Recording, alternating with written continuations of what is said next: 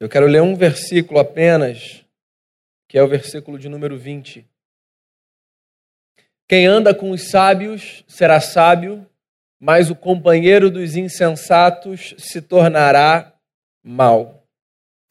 Que a tua palavra nos alimente, Deus. É a oração que eu faço, pedindo perdão pelos nossos pecados, em nome de Jesus, o nosso Senhor. Amém. Sabe aquele dia que você acorda pensando assim: eu preciso falar com Fulano, porque eu tenho certeza que ele vai me trazer uma palavra esclarecedora. Tem dia que a gente acorda, ou ao longo do dia, a gente tem uma espécie de um insight que nos faz querer buscar alguém em quem a gente coloca confiança. Nós temos, todos temos, né? Pessoas a quem ou às quais nós recorremos quando nós nos encontramos em situações desafiadoras.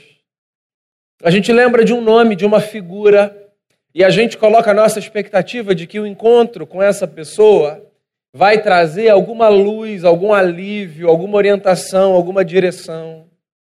O que na maior parte das vezes acontece, que é sensacional. Você já parou para pensar por que é que isso acontece? Eu disse isso no nosso primeiro encontro nessa série e vou repetir já que hoje é o nosso último encontro nessa série. Nós vivemos sem muitas coisas. Você já deve ter percebido isso olhando para a sua própria história. Nós não vivemos sem amigos. É impossível. Todos nós precisamos de pessoas com as quais nós construímos a nossa história. Então a gente está no último encontro da série Como Ferro Afia o Ferro, uma série sobre amizade e espiritualidade. A gente já conversou sobre um amigo a quem se reportar. Todos nós precisamos de pessoas às quais nós nos reportamos numa espécie de prestação de contas saudável, gente com quem a gente abre o coração gente a quem a gente pode buscar para partilhar a luta, para ouvir palavra de sabedoria. A gente já conversou sobre a beleza da amizade, essa foi a nossa segunda conversa, que eu gosto muito de pensar como esse espaço onde nós funcionamos como espelho uns para os outros. Em cada amigo, um espelho. A amizade é bela, dentre outras coisas, porque a amizade ajuda o indivíduo a se enxergar porque há aspectos nossos que estão guardados nos nossos amigos. Na última semana, a conversa foi sobre a importância de termos amigos que confrontam. Como é importante para a gente crescer que haja na nossa vida profetas Natan. Lembra que foi aquele profeta que teve a coragem de chegar para o rei do seu povo, que era o rei Davi, e dizer o que o senhor fez está errado. Amigos não são apenas aqueles que passam a mão na nossa cabeça dizendo assim: isso é muito bonito, isso está tudo certo, isso é legal, se você gosta, vai por aí mesmo. Amigos são pessoas que em alguns momentos têm é, espaço e liberdade para dizer: não, isso não foi bacana e isso não pode continuar desse jeito. Pois eu quero conversar hoje e encerrar a nossa conversa pensando com você num último tema dentro dessa proposta. Eu quero conversar hoje com você sobre a importância de nós sermos amigos a quem os outros se reportam.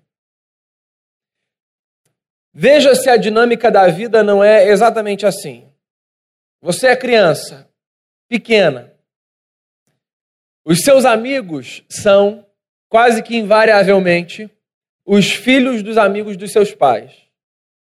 Então, os seus pais têm um círculo de amizade, e os amigos dos seus pais têm filhos, e os, os, filhos dos amigos dos seus pais se tornam os seus filhos. Os seus encontros com os seus amigos são encontros que acontecem quando os seus pais encontram os amigos deles.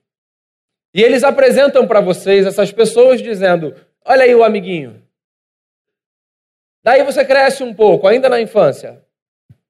E esse círculo de amizade aumenta um pouco, não muito. Porque a escola entra no cenário. E aí a criança conhece outras pessoas que ela passa a chamar de amigo. Mas uma cena se repete. Mesmo com o ambiente da escola, os pais continuam sendo interlocutores das amizades. Dá uma filtrada. Não deixa ir para casa do fulano, mas deixa ir para casa do outro. Diz que amigo é legal de andar, que amigo não é legal de andar. A criança não tem ainda condição de discernir por si quem é amigo e quem não é, ou quem deve ser e quem não deve ser. Esse papel ainda é um papel das figuras parentais. Daí vem uma outra fase da vida. E com essa outra fase da vida vem uma descoberta, que é a adolescência. Os pais ocupam cada vez menos espaço na interlocução das amizades. No começo da adolescência, até continua a acontecer em certa medida. Porque o começo da adolescência nada mais é do que uma infância com a ilusão de vida adulta.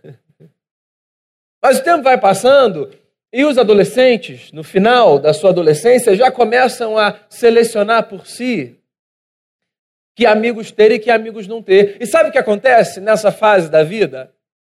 O indivíduo faz uma descoberta ele descobre que nem todo mundo serve para ser amigo.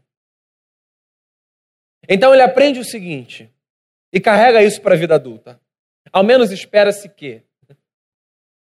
Ele aprende que tem amigo que é o amigo que ele encontra na praia para pegar uma onda, ou para jogar um futebol, ou para fazer um esporte ou qualquer coisa. Mas ele aprende que tem um outro amigo que é um amigo assim, que ele consegue até sair para um evento social ou outro. Uma espécie de um, um passo a mais do amigo que só encontra na praia. E aí ele descobre que tem gente que dá para ser amigo no nível de ir fazer um trabalho junto na casa ou chamar para sua. E ele se dá conta de que tem um outro grupo menor ainda e mais restrito, que é o grupo dos amigos com quem ele de fato vai partilhar a vida, vai dormir na casa, vai viajar, isso é uma descoberta. Uma descoberta fundamental para a vida. Uma descoberta que faz a gente nivelar relacionamentos. Uma descoberta que faz a gente perceber que, por mais que, a princípio, todas as pessoas sejam iguais, a verdade é que, sob alguns aspectos, não, as pessoas não são todas iguais. E há pessoas com as quais nós construímos história, e há pessoas com as quais nós não construímos história. Muito bem, você já fez isso, sabendo essa dinâmica na teoria ou não, você faz isso, mesmo na vida adulta. Gente de quem você se aproxima e gente de quem você não se aproxima. Eu imagino que você tenha alguma facilidade de colocar pessoas em quadrantes, do tipo: esse aqui é um amigo que só dá para se encontrar de vez em quando, essa aqui é uma pessoa que dá para conversar sobre alguma coisa da vida. Essa aqui é para partilhar o coração. Essa daqui me conhece mais do que eu. Eu quero fazer outra pergunta a você. A minha pergunta hoje não é quem são os seus amigos e onde você os classifica. A minha pergunta é: que tipo de amigo você é para os outros? Porque olha só, a gente começou a série conversando sobre a importância de nós termos amigos aos quais nós nos reportamos. Mas eu queria fechar essa série levando você a pensar na necessidade de você ser amigo ou amiga a quem os outros recorrem. Quando você pensa em você, como um indivíduo que partilha de amizade com outros, que tipo de amigo que você acha que você é? Para os seus amigos o que só pode ser encontrado na praia, aquele com quem só é possível jogar a conversa fora, ou alguém com quem as pessoas têm condição de abrir o coração e partilhar a vida. Você sabe que uma das coisas mais difíceis de se fazer se chama autoanálise. É uma das coisas mais difíceis. Eu olhar para mim e dizer assim: eu sou esse cara com esses pontos fortes e com esses pontos fracos. E eu preciso trabalhar para que esses pontos fortes sejam potencializados, e eu preciso trabalhar também para que esses pontos fracos sejam minimizados. Você sabe por que é difícil? Porque ao ser humano comum é quase que insuportável pensar que ele carrega em si fragilidades e aspectos que não são muito bacanas. Tudo bem, talvez você seja uma pessoa madura nesse ponto e consiga fazer uma autoanálise perfeita. Então, se você tem essa condição, ótimo. Ah, no geral, as pessoas não têm. No geral, olhar para o espelho é de uma dificuldade. E é evidente que eu não estou falando do espelho que você tem no carro, no banheiro da sua casa. Eu estou falando daquele espelho que te possibilita enxergar a alma. Você sabe que tem gente que tem tanta dificuldade de fazer isso que quando percebe algum sinal de luz sendo lançada sobre si, se irrita, briga, tenta virar a mesa de qualquer jeito. Falem do mundo ou do que quer que seja, não falem de mim, não olhem para mim. Eu acho que eu sei a razão. E a razão é simples. Ainda que a resolução seja complexa, olhar para si significa reconhecer que necessariamente você carrega pontos que precisam ser mudados. E mudar, meu amigo, dá muito trabalho. Mudar é uma coisa muito difícil. Você quer ver? Eu vou dar um exemplo de uma história da Bíblia que eu acho impressionante. Já preguei sobre ela algumas vezes aqui. Você lembra da história do endemoniado gadareno, um homem que vivia numa espécie de lixão de uma cidade e que é encontrado por Jesus. É, e era um homem que vivia assim à margem da sociedade, despido, sem dignidade, ninguém podia chegar perto dele, ele feria todo mundo, ele se feria, ele tinha uma força descomunal. Jesus se aproxima desse homem e Jesus liberta esse homem de uma legião de demônios, é o que os evangelistas falam. E aí esse homem, que não podia ter convívio social com ninguém, volta à vida comum, digna, civilizada. Ele sai do lixão e volta para a cidade.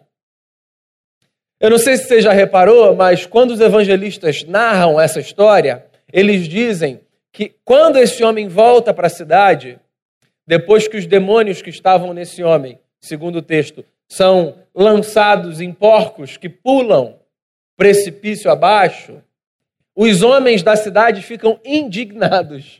Indignados. Sempre que eu olho para esse texto, eu fico me perguntando como é que essa gente ficou indignada se o que Jesus acabou de fazer foi libertar um homem de uma condição desumana, demoníaca, maligna. E eu tenho uma tese. É só uma coisa da minha cabeça. Eu acho que esses homens ficam indignados porque às vezes é mais fácil a gente lidar com o caos estabelecido do que a gente mudar e se readaptar às mudanças que Jesus provoca na nossa vida. Acontece isso às vezes? Olha só, você quer ver como é que isso acontece às vezes? Todas as vezes que a gente olha para um problema que nos é apresentado e a pessoa que apresenta tem razão e a gente não quer mudar, a gente fala, mas eu sou assim, você me conhece, sabe que eu sou desse jeito e ponto. Isso nada mais é do que um atestado de que mudar não é uma coisa fácil e não é uma proposta bem recebida muitas vezes por mim e por você. Não, sim, nós precisamos mudar. E por que, que nós precisamos mudar? Bem, dentro do contexto da nossa conversa, eu acredito que nós precisamos mudar porque nós podemos e devemos ser o tipo de amigo a quem os nossos amigos recorrem quando precisam de alguém. Eu acho esse provérbio muito bacana. Os provérbios da Bíblia são pequenas pérolas de sabedoria. É isso que o livro de Provérbios é. Um compilado de pérolas de sabedoria sobre a vida. Eu acho esse provérbio bacana, no ponto e fundamental para a caminhada. Simples assim. Quem anda com os sábios será sábio, mas o companheiro dos insensatos se tornará mal. Você sabe do que, que Salomão está falando aqui? de uma coisa muito simples. As nossas amizades nos moldam, ponto. Nós somos pessoas influenciadas. Eu acho engraçado como às vezes a gente verbaliza uns negócios que não fazem o menor sentido. Por exemplo, Fulano tem muita personalidade, não é influenciado por ninguém. Como não é influenciado por ninguém? Bem, tem muita personalidade, já é engraçado, né? Quem tem pouca personalidade? Todos temos personalidade, ponto. Né? Ninguém tem mais nem menos. E dois, que negócio é esse da gente achar que é bonito não ser influenciado por ninguém? É claro que nós somos. Você já reparou um amigo que te encontra depois de muito tempo, aí te vê com um filho ou com a sua filha, e fala assim: Meu Deus, como é que essa criança anda igual a você? Ou quando você está num lugar com seu cônjuge, com seu namorado, e alguém fala alguma coisa do tipo: Vocês já repararam que vocês se parecem? O que não é necessariamente uma indicação assim de uma aparência de feição. É porque nós somos influenciados e nós influenciamos.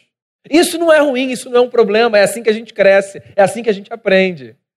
Por exemplo, quando Jesus chama os discípulos, ele chama os discípulos para uma caminhada de influência. É isso. É isso que um mestre faz com um discípulo, é isso que um pai faz com um filho, é isso que um professor faz com um aluno, é isso que um profissional faz com um aprendiz na sua área. Nós nos influenciamos. A pergunta não é se somos influenciados ou não.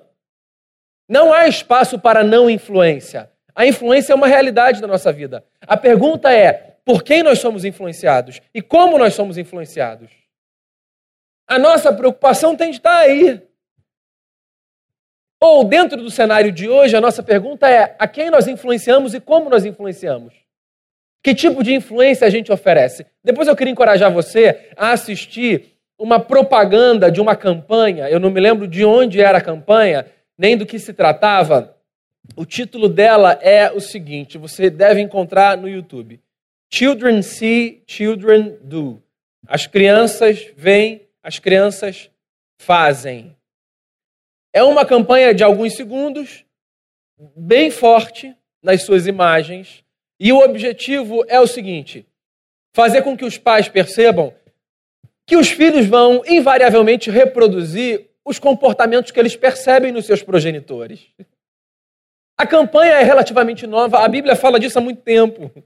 A psicologia fala disso há muito tempo. A sabedoria humana fala disso há muito tempo. É assim que nós aprendemos. Nós aprendemos transmitindo conhecimento.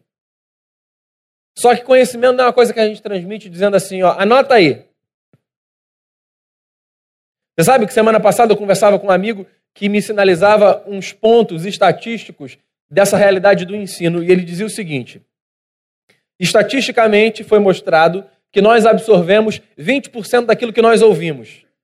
Então, eu estou aqui super frustrado, porque quando esse culto acabar, eu sei que você vai pegar 20% do que eu falei. E eu achando que você sabia tudo de cor que eu tinha falado no domingo passado. Se eu uso um recurso visual, então se você me ouve e se você vê alguma coisa, você guarda 30%. Se eu falo, se você vê e se a gente faz alguma coisa, você sabia que você guarda 40%? Assim, eu queria um 7 de média. Coração da lei de Moisés. Ame o Senhor teu Deus de todo o coração, toda a tua alma, toda a tua força, todo o teu entendimento. Lembra disso? Deuteronômio 6. Shema Israel. Shema Israel Adonai Elohim Adonai Echad. Ouve Israel, o Senhor, vosso Deus é o único Senhor. Se você continuar lendo o capítulo, você vai ver Moisés dizendo o seguinte: tudo isso você vai pegar e você vai ensinar para o seu filho. Como? Daí o Moisés fala: deitado, comendo, andando, à mesa, levantando, dormindo, escrevendo na parede da casa. Não faz isso, tá? Só pega a ideia carregando a testa. Eu acho que é o Moisés, com a sabedoria bíblica, marcando um ponto. É exatamente o que essa estatística do 20, 30, 40 vem confirmar. Que nós ensinamos ao longo de todo um processo. É por isso que pai e mãe às vezes ficam tão frustrados, professores. Mas eu ensinei, eu já falei. É, é porque Toda uma vida é demandada para se formar um discípulo. Quando é que um discípulo está pronto? Quando é que seu filho está pronto? Que você diz assim, está pronto, meu filho, chega. A gente começa a ter a sensação de que está pronto né, quando a gente reconhece que não dá mais para segurar aqui, né? Eu acho que o está pronto é mais assim, ó, Deus, segura aí, que agora não está mais comigo. Lancei os fundamentos. Mas eu nunca vi ninguém sem consciência dizer assim, ó, tá tudo feito. Porque requer toda uma vida para se formar alguém. E o que é que acontece ao longo de toda uma vida? Nós influenciamos e somos influenciados. Então, quando o Salomão diz assim: quem anda com os sábios será sábio, mas o companheiro dos insensatos se tornará mal. O que ele está dizendo é: pense nos amigos que você terá e pense no amigo que você será. Para que nessa dinâmica de influenciar e ser influenciado, o saldo seja positivo e não negativo. Você sabe o que eu fico pensando? Eu fico pensando ah, em quão fascinante devia ser ser amigo de Jesus de Nazaré. Você é amigo de Jesus, eu sei disso, não me leva mal, não. Não quero te ofender. Não quero colocar a sua amizade Jesus, com Jesus em xeque. Mas esquece a sua amizade com Jesus por um instante. Pensa na amizade, por exemplo, do Pedro, do Tomé, do João, de quem andou com Jesus ali, carne e osso.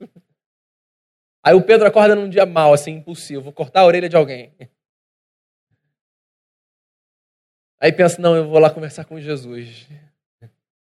Eu fico imaginando o privilégio dessa geração, sabe, que viveu ali na Palestina e que caminhou com ele. E que podia falar assim, ó, o Jesus está ali dormindo na casa do Zaqueu, vamos passar lá? Só para a gente dar uma aliviada, porque não é isso que acontece quando a gente conversa com um amigo, aquele amigo de verdade, a quem a gente pode recorrer. A gente conversa, a gente coloca para fora, a gente ouve e a gente sai falando assim: estou mais leve, valeu, que bom, obrigado, cara, por me ouvir. Ou às vezes a gente faz o papel desse amigo. E o outro diz assim: obrigado, valeu, que bom que você me ouviu. Porque uma boa conversa traz leveza para a alma, tira peso das costas, tira tensão daqui, ó, da nuca, abaixa a pressão. Uma boa conversa, uma boa encarada de um amigo que consegue ler os olhos. Eu fico imaginando Jesus fazendo isso. Deve ter sido fascinante. A gente não teve o privilégio que essa primeira geração de discípulos teve, assim, de desfrutar da amizade de Jesus nesse nível. Acho que isso ainda vai acontecer quando nós experimentarmos uma nova realidade inaugurada pelas bodas do Cordeiro. Eu acho não, essa é uma certeza que eu carrego no coração.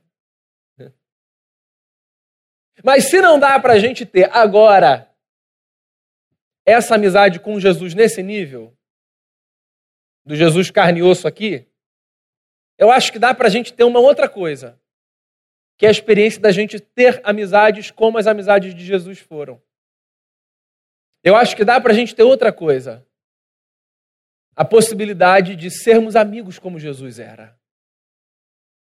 Lembre-se de uma coisa, nós não usamos muito essa palavra hoje, mas a palavra cristão, quando ela foi cunhada, Lá na cidade de Antioquia, onde os discípulos de Jesus foram pela primeira vez chamados de cristãos, quando ela foi cunhada, ela foi cunhada como uma espécie de ofensa de gente que no império começou a perceber naquele grupinho muita semelhança com Jesus. Então chamaram de cristãos homens nos quais os outros viam semelhança com Jesus o Cristo.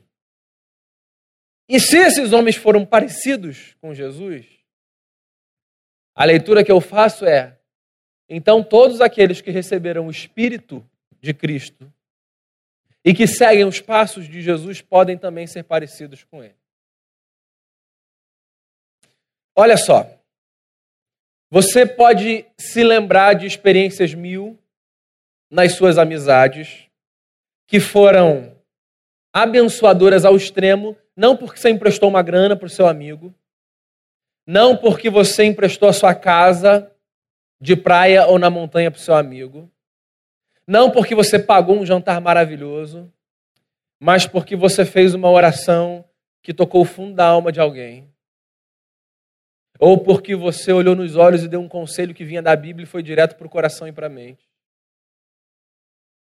Nós, amigos de Jesus, temos um tesouro que quem ainda não é amigo de Jesus jamais poderá dar aos amigos que tem nesse mundo. A presença do Espírito de Cristo e a palavra do Eterno que pode fluir dos nossos lábios. Os nossos amigos são como nós. Passam por adversidades mil. Hoje de manhã eu fui acordado com uma mensagem da minha mãe, quem eu peço a licença para dizer: Daniel, por favor, entre em contato com a minha amiga. Ela precisa muito de oração hoje. Você tem amigo assim? E às vezes a gente pensa: como é que eu vou ajudar? O que, que eu vou fazer? Às vezes a gente foge porque a gente acha que o que o camarada precisa, ele ou ela, assim, a gente não tem condição de dar. Não é só de grana, ou de estrutura, ou de emprego, ou. Não é só disso que as pessoas precisam. Às vezes os nossos amigos precisam de um afeto de cinco minutos, de uma mensagem, de uma oração, de um abraço. Às vezes isso vai salvar o dia do seu amigo. E quando a gente faz isso, a gente é amigo como Jesus. A gente está dando ao nosso amigo a possibilidade de ser o sábio, porque está andando com gente sábia. A gente está semeando as sementes do Evangelho para que a nossa influência sobre os outros seja uma influência abençoadora. Então, a minha palavra para você hoje, nessa noite, fechando essa conversa, é: seja um amigo a quem os outros podem recorrer. Não seja para os seus amigos o amigo ou a amiga que é lembrado só como, pô, fulano aqui na roda ia ser legal, porque ia contar muita piada. Isso é bacana, tem o seu lugar. Mas sabe, o camarada que só tem isso para oferecer?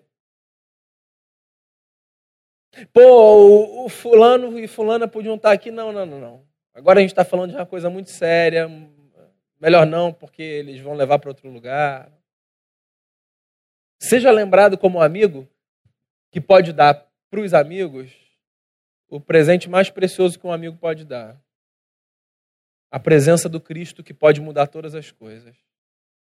A igreja é a comunidade dos amigos de Jesus dos amigos que são apresentados a outros amigos e que apresentam outros amigos e que fazem dessas amizades esses canais através dos quais a graça de Deus flui. Então, essa é a minha oração por você nessa noite. Para que você seja um amigo como Jesus. Para que quando seus amigos precisarem de alguém, eles pensem: lembrei, já sei com quem eu vou contar. E que a sua presença seja extremamente abençoadora na vida dos seus amigos.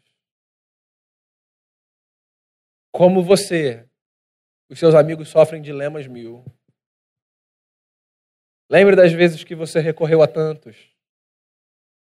E num mundo tão individualista como o nosso, lute para que a sua resposta não seja agora eu não posso, que a sua resposta aos seus amigos seja sempre sim, que eu seja um canal da graça de Deus na sua vida.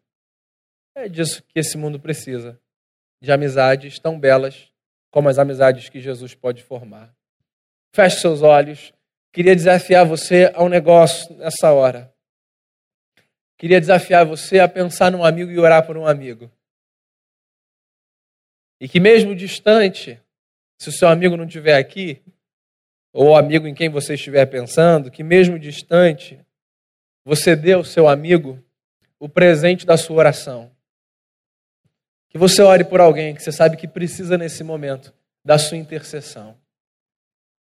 E que a amizade de Jesus na tua vida seja uma inspiração para que você passe adiante aquilo que de Cristo você tem recebido.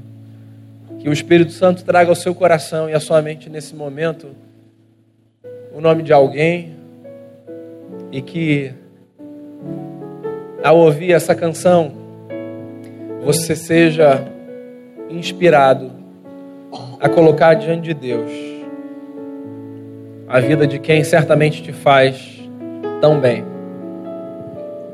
Obrigado, Senhor, por tua palavra viva. Penetra no nosso coração, nos encoraja, nos confronta, nos consola. Obrigado por nos ser tão bom e grande amigo, por nos acolher em momentos que precisamos ser acolhidos, por nos confrontar amorosamente em momentos que precisamos ser confrontados, por nos encorajar em momentos que precisamos ser encorajados. Somos privilegiados por participarmos dessa amizade divina, profunda, real, amorosa. Ensina-nos a sermos amigos, como nosso Senhor Jesus nos é um bom e grande amigo. Faça-nos instrumentos da tua graça aos nossos irmãos e amigos, da tua paz, da tua generosidade, da tua bondade. Ensina-nos a sermos nesta vida porto seguro para nossa família, para os nossos irmãos, para os nossos amigos próximos e distantes. Que eles identifiquem em nós, na nossa vida, pessoas com as quais pode contar, podem contar, pessoas com as quais podem compartilhar motivos de oração, intercessão, pessoas com as quais contam em todo o tempo, na bonança ou nas adversidades. Ajuda-nos, Senhor. Dá-nos amigos assim e faça de nós amigos assim, para a tua glória. Em Cristo Jesus oramos. Amém.